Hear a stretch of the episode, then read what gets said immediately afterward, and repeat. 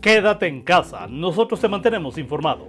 Gracias por acompañarnos este resumen de lo más importante que encontrarás en las ediciones impresa y digital del Sol del Centro de este martes 9 de junio del 2020.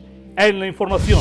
El Ayuntamiento de Aguascalientes realizará la tarde de hoy martes un homenaje de cuerpo presente al exalcalde Adrián Ventura Dávila, quien perdiera la vida la tarde del pasado viernes en un accidente aéreo registrado en las cercanías del aeropuerto de Puerto Vallarta.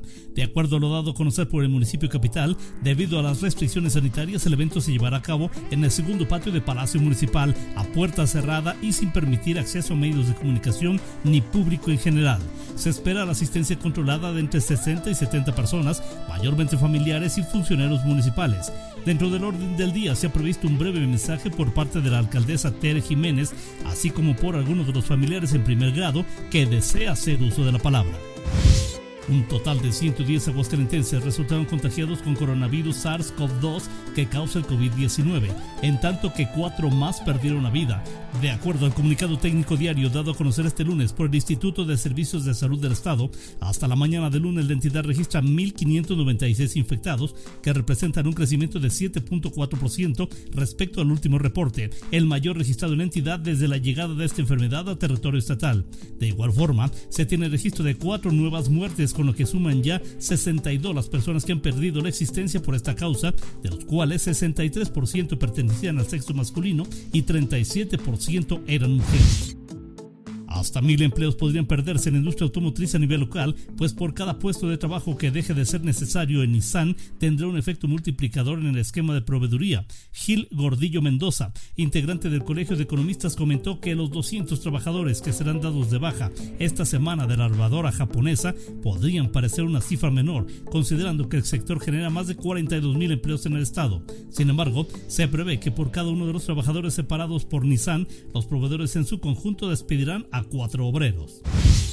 En medio de la crisis generada por la pandemia de COVID-19, es necesario que todas las empresas, sean pequeñas, medianas o grandes, establezcan plan de continuidad de negocios, pues se calcula que 80% de las compañías se han visto afectadas por la contingencia sanitaria.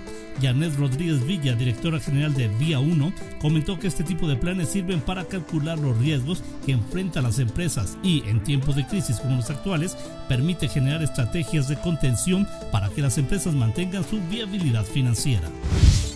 Tal y como algunas organizaciones y padres de familia lo han venido denunciando, hacen falta medicamentos para el tratamiento de los pacientes oncológicos del Hospital Miguel Hidalgo. Así lo admitió el director de este nosocomio, Armando Ramírez Loza, quien, sin embargo, señaló que este desabasto se va poco a poco subsanando a través de importaciones que está efectuando el gobierno federal. Un problema, aclaró, que se presenta en todos los estados de la República. Esta situación afecta tanto a pacientes pediátricos como adultos y para paliar de alguna manera la situación se han empleado medicamentos hechos en el país.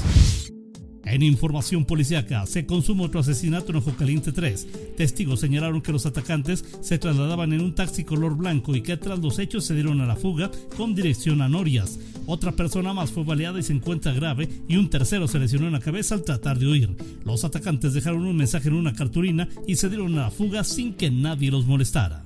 El detalle de esta información y mucha más lo encontrarás en las ediciones impresa y digital del Sol del Centro de este martes 9 de junio del 2020.